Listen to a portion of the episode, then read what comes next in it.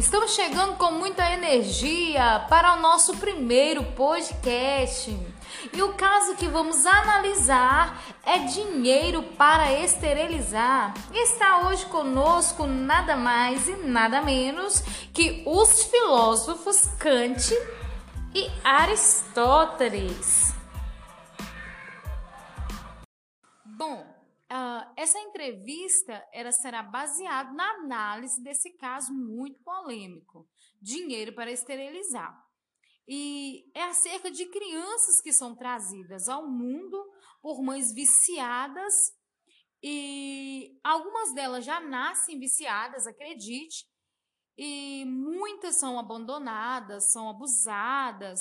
E a Bárbara, Bárbara que é a fundadora de um projeto de prevenção, ela tem uma solução para esse problema, que é oferecer 300 dólares para essas mães para que elas passem por um processo de esterilização ou de um controle de, natal, de natalidade. É, há quem diga que esse projeto é moralmente condenado, mas Bárbara diz que considera ser um preço que vale a pena para impedir o nascimento dessas crianças viciadas. Bom, Primeiro nós vamos ouvir, né, o nosso filósofo Kant e logo após, né, o Aristóteles, ele vai estar trazendo é, para nós também o olhar dele ético sobre esse caso. Prazer enorme estar fazendo parte aqui desse podcast, onde iremos debater um assunto bem polêmico e que pode dividir várias opiniões.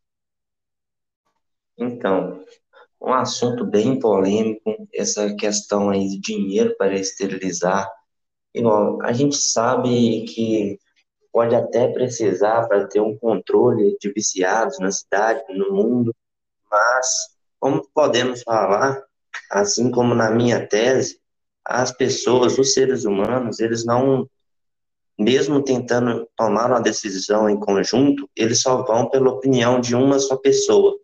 Então, no caso, essa essa Bárbara, ela está tentando idealizar uma ideia que às vezes não pode ser tão viável para outras pessoas. Por que não pensar em uma, em uma outra saída de como melhorar esse, esse, esses acontecimentos, né, de pessoas viciadas para tentar diminuir o número de viciados no mundo e também dessas crianças. Podemos pensar como criar novas oportunidades para ele. Bom, Kant, é, eu agradeço muito a sua participação aqui, né? Como foi falado, é um assunto muito polêmico.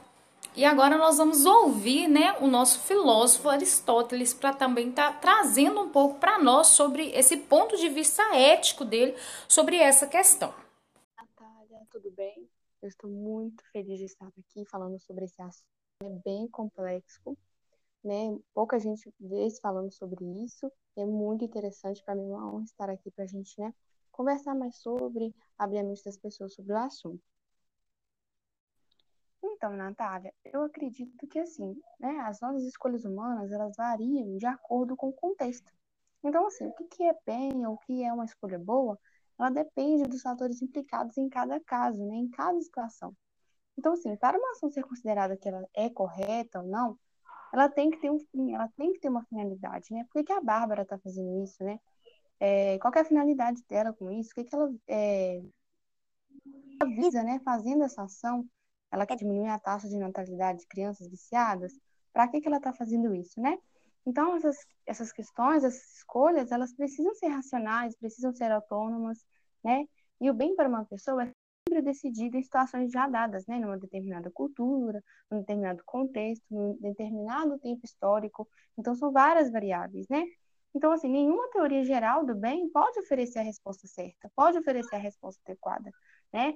Para cada situação. Cada situação vai ser diferente, porque depende realmente do contexto, né, que está inserido ali. Bom, eu encerro agradecendo a participação de todos e eu deixo uma pergunta aí no ar é, como que vocês analisariam esse dilema ético? E qual seria o seu ponto de vista sobre esse assunto?